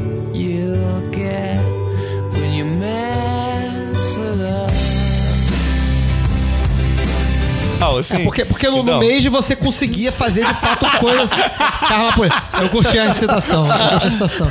Bo- bo- Bota, bota. Radiohead, Ah, temos aqui a, a magia da edição. É, é, porque no Mage, como é um jogo de RPG, você obviamente podia fazer coisas maravilhosas, como por exemplo andar no teto, sei lá, coisas assim. E, consequentemente, se isso não fosse coincidente, né? Acho que era o termo que eles usavam no jogo, Isso, né? isso. A magia ela tinha que ser Ou era vulgar ou coincidente. É. Vulgar É, era né? escancarada. É, assim. coincidente é quando você fazia uma coisa esquisita, mas passava como se fosse uma coisa normal. Vulgar é quando você fazia uma merda, tipo, soltar bola de fogo. E, e da sua mão, sei lá, É. dar um Hadouken. Pois é. Inclusive, Então, assim, quero. isso era um, isso como, como o Pietro falou Isso causava na, paradoxo. Na outra na, na, na crítica que ele fez ao mês novo, né? Isso era um dispositivo de jogo, era um mecanismo de jogo para permitir ao mestre criar restrições dentro de um jogo onde desde o começo da história o personagem já podia fazer tudo, né? E a gente sabe que jogador de RPG é, já naturalmente tenta sacanear o, o jogo ao, ao extremo, né? Então havia esse mecanismo de jogo, o, o paradoxo. O mago ele pode fazer o que ele quiser, mas se ele fizer, qual- né, como, como diria a Ana, né? Pode tudo, só não pode qualquer coisa. Nas saudações a Ana. É, mas você vê que as pessoas transplantaram isso do jogo do Mage e a gente ouvia o pessoal de magia, especialmente o pessoal tocado com magia do caos, Aham. preocupado com o paradoxo. Eu vi Eu vi também. no- na, na, na rua, tô, tô lá numa. Teve um, teve um caso emblemático da fila da banca que a gente fez um sigilo pra entrar. Deu certo, foi legal. É, a gente falou sobre isso. É, foi bem legal, é. Mas então, num- numa situação como essa, eu ouviria, ouviria a pessoa dizer, cara, eu vou fazer um sigilo aqui, mas eu tenho que tomar cuidado com a formulação da minha pergunta, porque se eu pedir um negócio muito estranho, eu vou causar um paradoxo. Eu Digo, brother, paradoxo? Para- Foi, foi o Mark Rein Bolinha Hagen que inventou. É, Mas, mas você vê, pegou. pegou. Então, Pegou como pegou também a galera achando que vampiro, história tradicional, Ai, é, é, é, mitológica do vampiro, descendia de Caim, maluco. Sim, isso aí você pegou, vê até hoje isso. É, é muito louco, né? É o poder, e eu acho que essa é a razão desse programa de existir, assim, é o poder da cultura pop em reescrever a realidade, maluco. Quer dizer, não, não a realidade, claro que a realidade ela não É, a realidade do discurso, né? A realidade do discurso. A pessoa passa a acreditar que o real é o literário, é o, é o ficcional. Né? Imagina que tragédia no dia em que for lugar comum que o vampiro brilha a purpurina. Vai ser um desastre pra cultura da humanidade. Graças, graças a Satanás, isso não vai acontecer. Vai ser esquecido, largado na, na, na escória da, da, da literatura mundial. Beauty and strength, leaping laughter and delicious languor, force and fire are of us. É, eu, eu acho essa deixa do Watson interessante, porque aí traz a gente pro nível 1 que o Mordecai Eu ia, cara, eu ia falar isso agora. desenvolveu, que é por que, que as representações de nível 1, que são passagens de instruções ou de, de conteúdos sérios sobre magia e hermetismo, é, caem no, no- em algo tão complexo, não tem um meio termo. Ou você vai ter jovens bruxas,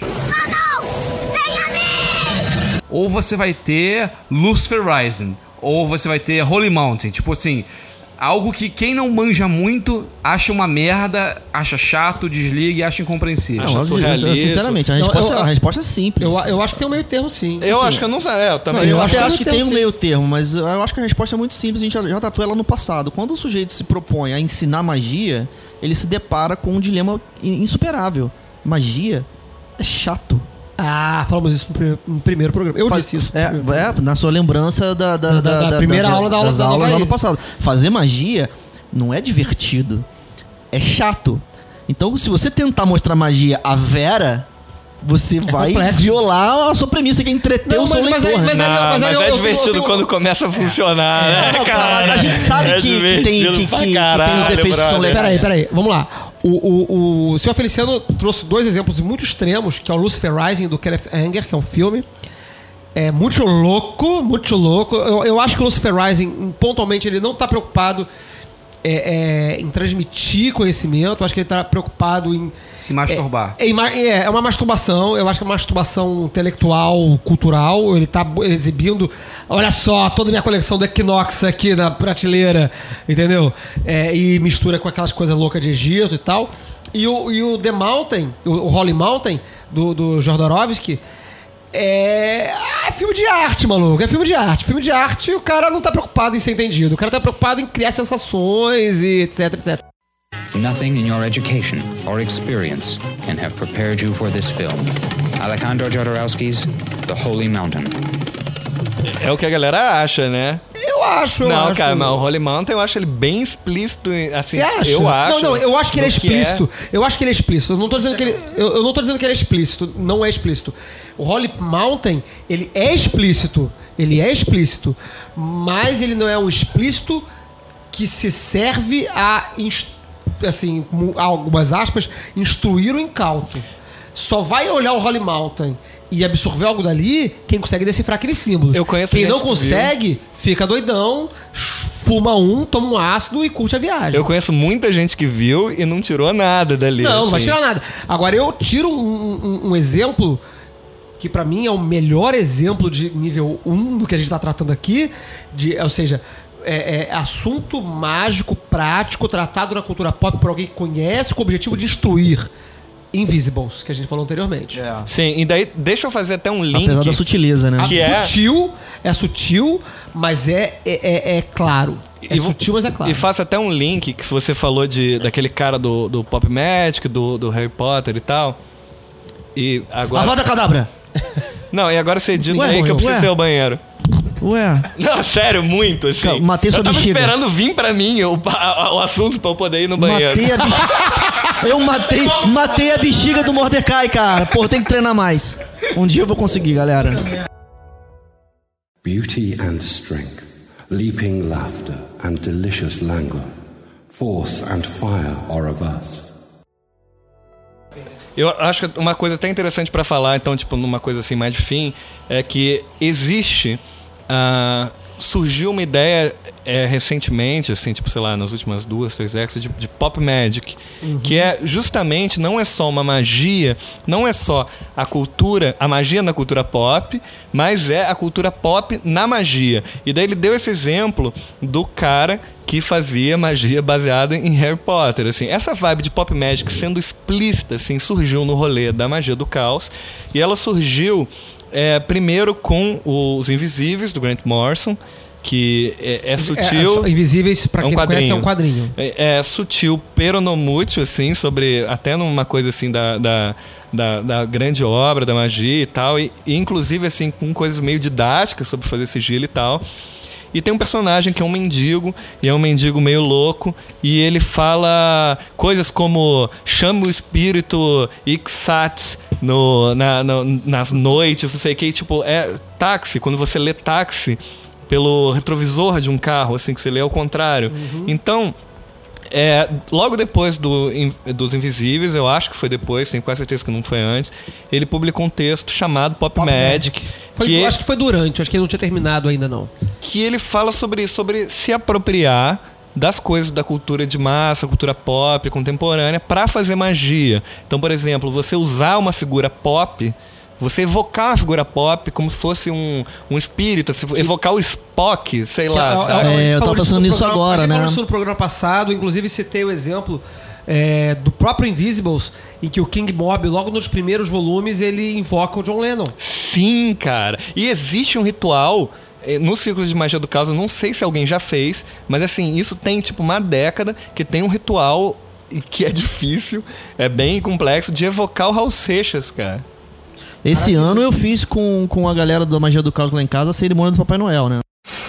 Ho, ho, ho, ho, ho! Merry Christmas! Ho, ho, ho, ho, ho, ho, ho, ho.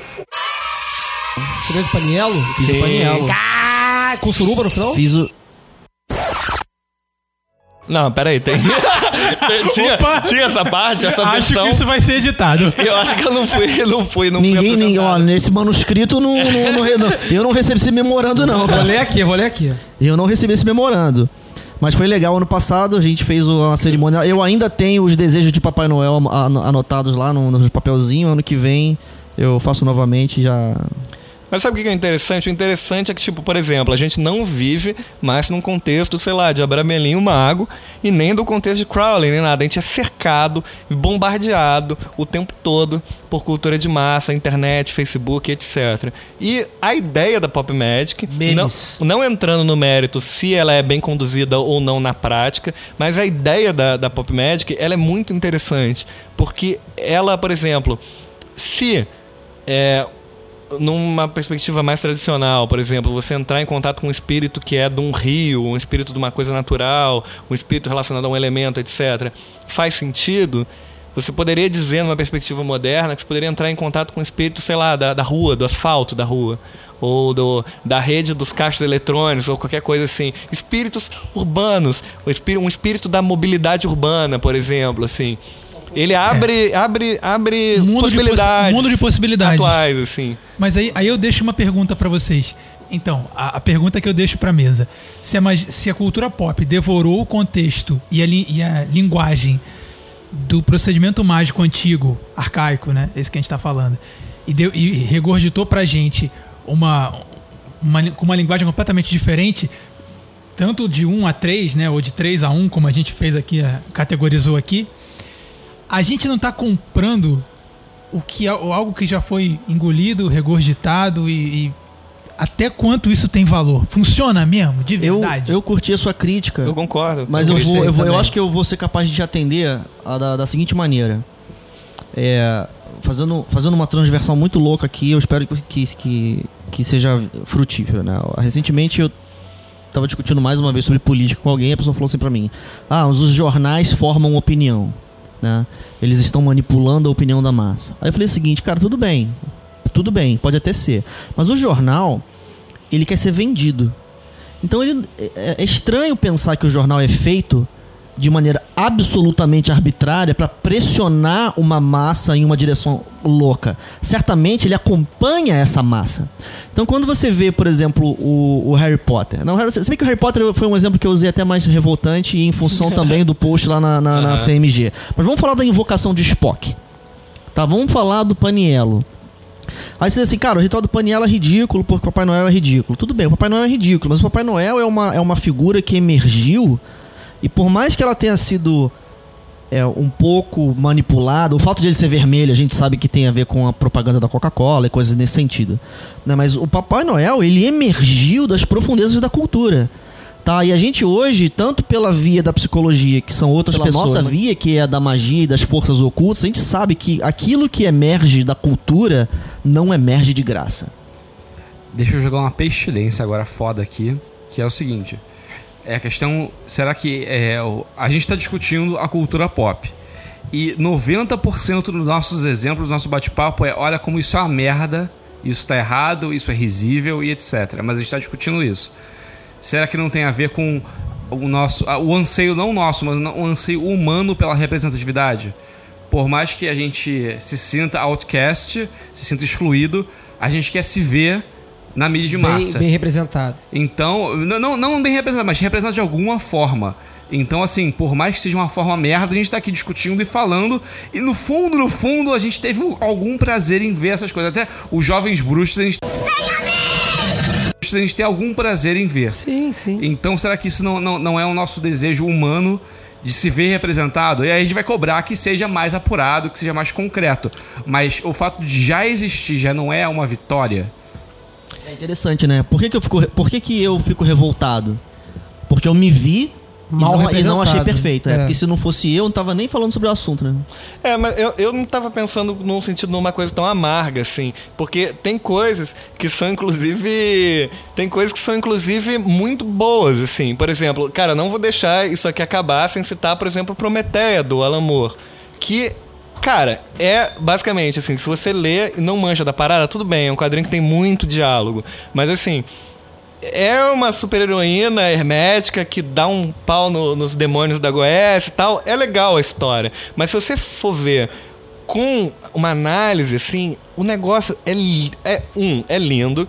Dois, é, é, é didático, é profundo. É Prometeia, eu, eu acho assim, Prometeia, eu acho que é a grande exceção do cenário popular, assim, de, de, de cultura pop. Eu, eu acho que, assim, é, seguido de Invisíveis.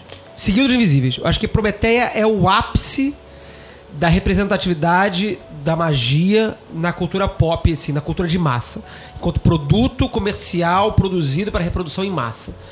Prometeia é o ápice. É o ápice, é o ápice. Eu, eu recomendo quando eu dou aula de cabala, inclusive vai, teremos aula de cabala do Calém daqui a duas semanas dessa gravação, provavelmente daqui a uma semana disso que vai ao ar. Qual era? 7 de maio. 7 de maio. É, tem Mas quando- uma quando- data, né? É, quando eu sou, quando eu, quando eu dou aula de cabala no, no curso do, do Calém, eu recomendo a leitura de Prometeia como leitura é, complementar. Sim, é didático, É melhor do maravilhoso. que muito livro. É, assim. é É, inspirador, cara. Eu tive. Tipo, quando eu li Prometeia, tipo, na- dois dias depois eu tive um sonho místico com Babalon, assim, e que foi uma revelação. Assim, Maravilha. que tinha uma vibe, uma dualidade Babalon-Maria, que é uma coisa que é, inclusive, explorada no Prometeia, Nossa, saca? é super pertinente, historicamente Super- super balizada. né? Super pertinente. É, é, o Alan Moore, ele tem essa, essa, essa grande. O Alan Moore, que é o autor de Prometeia, ele tem essa, essa, essa graça, essa, esse, esse dom. Ele é um, ele é, o Alan Moore é foda. É, se ele não fosse babaca, ele seria muito legal, cara. Você acha ele Ele é babaca? foda, ele não acha ele babaca, não. Você tinha Alan O Moore em vez de você Morrison- tinha Grant O Morrison? Grant Morrison, o Grant Morrison é babaca. O Grant É Morrison isso, é isso, porra. O Grant Vamos Morrison é junto. O Grant Morrison é babacão. babaca. O- Olha o só. Mas é- ele é bom, ele escreve Sai coisas já da minha boas, mas casa. ele é babaca. É pra quem não tá pescando, é porque tem uma rixa entre o Grant Morrison e o Alan Moore, que os dois ficam trocando farpas, que ultimamente nem são mais farpas, são tipo mísseis, assim. e o Grant Morrison acusa o Alan Moore de ter plagiado ele e tal, mas não procede, cara, não É, procede. enfim. Isso aí a gente deixa pro, pro, pros podcasts Caralho, de cultura essa, popular. deve, essa deve ser a Goécia mais absurda que tá rolando no século XXI, cara. Alan Moore e Grant Morrison, só porra. Guerra Civil. Guerra Alan Civil. Moore, Grant eu sou, Morrison. eu sou Tim Alan Moore total, total. Eu acho que o Alan Moore, ele não é escroto. O Alan Moore é um cara que quer ficar no quarto dele, na casa dele, em Northampton, quieto, Sim. sem ninguém perturbando a vida dele, entendeu? E aí, consequentemente, ele é tido como um escroto. Ele, só, ele não é escroto, ele quer ficar na dele. Já o, o, o Alan, o, o, o Grant Morrison, não, perdão, o Alan Moore. O Alan Moore quer ficar lá no cantinho dele. O Já o Grant Morrison, não. O Grant Morrison, ele é escroto. Ele é- o Grant Morrison, ele, ele, ele faz papo médico. Gostei do, do nível de análise, assim, né? Ele- É. Mas eu Não, concordo. O, o- o Grant Morrison, ele quer, quer, quer ser fodão, ele quer ser famoso, ele quer ser. O, o Grant Morrison quer ser o Alan Moore E o, Promet... e não consegue. o Prometeia... Olha só, eu quero. Peraí, peraí, peraí, calma aí. Que essa, essa, é, poucas vezes eu vejo o Flávio ser fã de alguma coisa assim, a ponto de defender, não, fulano é um babaca. Quem é o Grant Morrison? O outro não consegue. Quem é o Grant Morrison na fila do pão? Ó, não, não, não, não. Vamos deixar então. Mas vamos Invisíveis deixar- é foda, Grant Morrison produziu uma grande obra. Não, e Vamos agora, deixar- e agora ele produziu, ele tá fazendo Nameless, que é uma parada com a vibe clifótica, com símbolos de astrologia, de cabala, tem de tarô de, de tosse, tem tipo as cartas. eu- eu- eu- E é horripilante, cara. Eu sou, é eu sou, eu sou perturbador, tinha Alan E é Moore. legal, é legal. Eu sou tinha Alan, Alan Moore, mas o, o, o Grant Morrison, é, eu não, tenho que reconhecer o trabalho dele. É Não, sensacional. Vamos é deixar, é não, vamos deixar essa provocação aqui. Vamos ver o que acontece nos comentários. Tinha Alan Moore, tinha Grant Morrison. Quem é Grant Morrison na fila do pão, porra? Caralho. Mas eu acho que os grandes. Os Ah, grandes Alan Moore não aguenta nem cinco minutos de porrada comigo. no final das contas, a gente tem os dois, Alan Moore e Grant Morrison, no cenário dos quadrinhos, como os dois grandes nomes que, na minha opinião, eu acho que isso é, de certa forma, consenso na cultura popular, Sim. como os grandes, dois grandes nomes que produziram é, é, é, conteúdo mágico, efetivo, é, pra, pra grande massa. Pra, pra- grande massa, tudo bem, não é grande massa show da Rihanna com milhões de pessoas, mas é grande massa, sim, produção internacional. O Jodorowsky também. Ele fez aquele Ah, o quadrinho O Incal, você Ah, já o- leu? O, o Jodorowsky fez vários quadrinhos. Que é fez- uma fez parada. Pedro, tá ligado? Com, Sim, com o Jodorowsky fez, fez o tal. Metaba- Metabarões também, que também tem um conteúdo interessante, embora não seja mágico, mas é... É todo o mesmo universo do Incal, é, né? É, é legal também. O Jodorowsky, o Jodorowsky é um nome, é um nome mais obscuro, talvez, é, junto do Grant Morrison e do, e do, e do Alan Moore. Mas o Jodor- o Jodorowsky, ele, ele é um nome legal de ser lembrado. É um nome legal de ser lembrado porque ele, talvez por ser mais críptico, não ser tão é, é, é, didático, eu, eu não acho o Jodorowsky, o Jodorowsky didático, eu acho que ele joga as paradas e foda-se, você se vira. E, e, e isso deixa ele um pouco mais atrás da galera. Mas eu acho que ele é um nome bom de ser lembrado. Galera aí procure o Jodorowsky, é o topo. É, Holly Mountain. Procura Holly Mountain, que é o topo é, meio mais ou menos, É, Holly assim. Mountain é, é, Holly Mountain é, é o clássico. E é o, o Marilyn Manson, inclusive, fez um, um videoclipe recentemente, todo baseado em, no, no- Sério? É. Recentemente não, talvez uns dois anos atrás.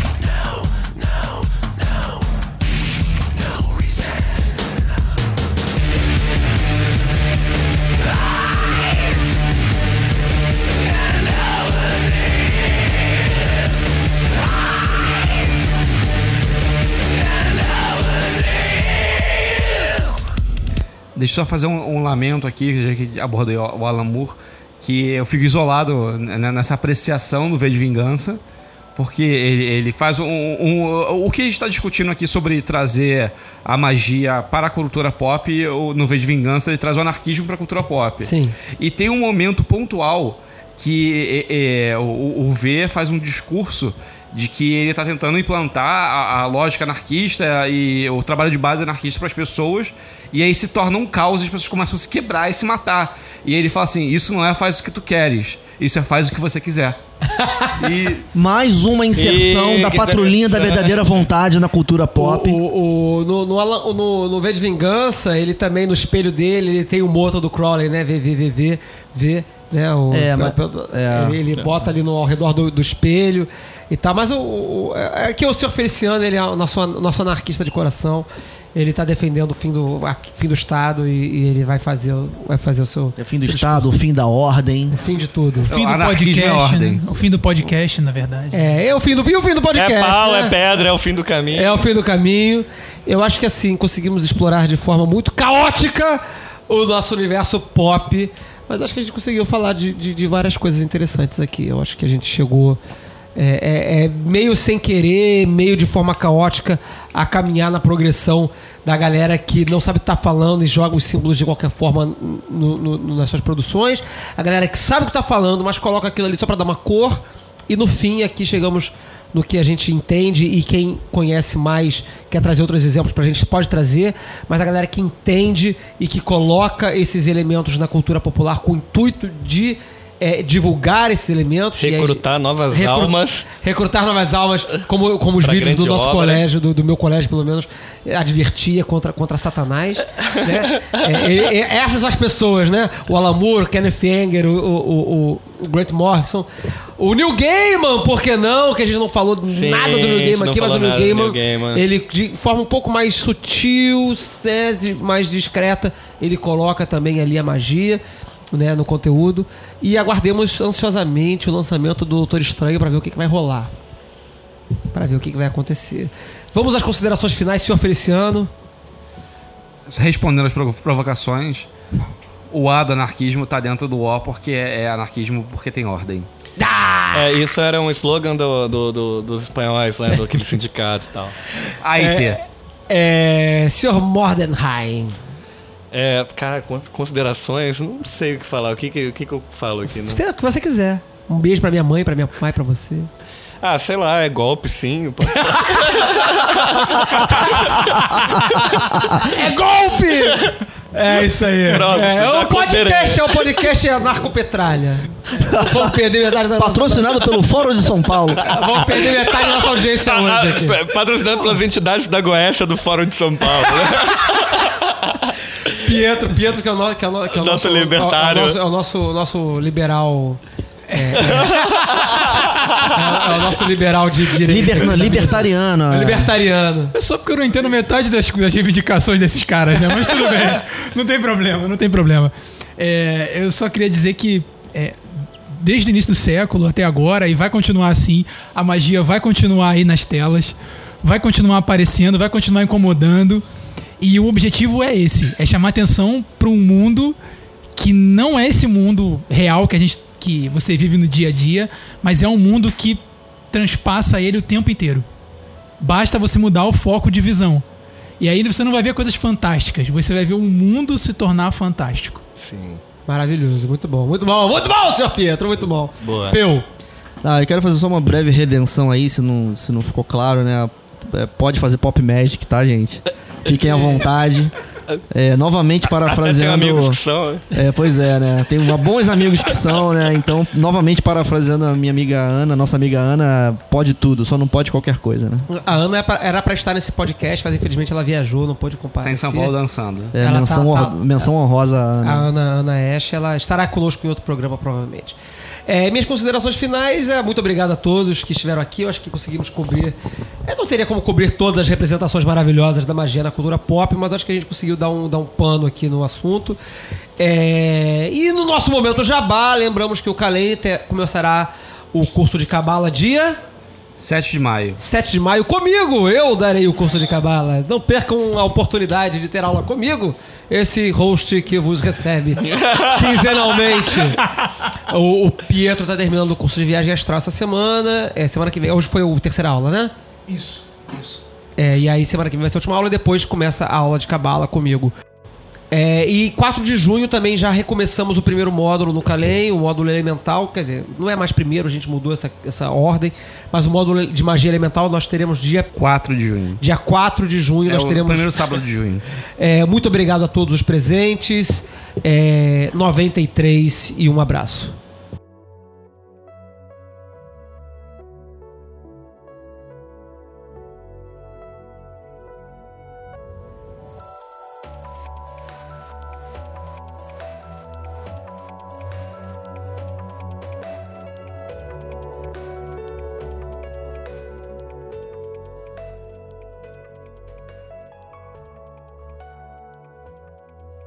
Supernatural é um, dois ou três? A gente fala Ah, Supernatural é uma porra. Pois é, porque eles falam É Enochiano. quatro. Não, e eu, eu É olhei- quatro, sabe? Olha Até, só. até Therion fala de Enochiano, meu querido. Pois Fala daqui a é. pouco dessa galera aí. Pois é, mas eu, assim, algumas palavras eles falam correto. Algumas Porra, palavras. porra, que grande instrução. Ele fala Não, a palavra. não, a palavra pala- Crowley também tá, tá- tá disseminada no mundo. No, no Dalton Abbey tem um cara que chama Crowley com a porra, sinal do Crowley. Eu quero, eu quero ver quem que vai escrever o Peraí, só um ritual da instantinho, vamos fórmula a de merda. Bray. Só um instantinho. Porra. Eu quero ver. Ó, provo- provocação aí. no- se, se esse- eventualmente esse- essa gravação no seu, no, seu, no seu estado natural for publicada, provocação pra galera da magia do caos aí. Eu quero ver alguém escrever um ritual com base na fórmula de Dibray. É o caminho da Vamos- pomba, vamos, né? Vamos, É. vamos fechar, Não, não. vamos fechar em 10 minutos aqui. Vamos, vamos começar a caminhar pro, pro final. Tá, então, com com. Eu não tô lembrado, a gente calculou a guemata de Dibray, né? De- Não, era igual pomba, de brei. Ah, é? De Caralho. brei igual pomba. Na, na gematria que eu uso. Caralho, mano, essa guemata simplex de Isso, igual a 47. pomba. É, Vai É pro easter eggs. foda? Isso cara. vai pro easter eggs. De Bray. Seu milhão de merda. Dibray, cara. Porra, palavra, porra. Nome É a palavra bárbaro do Eon, de brei. ah, foi. Do Sam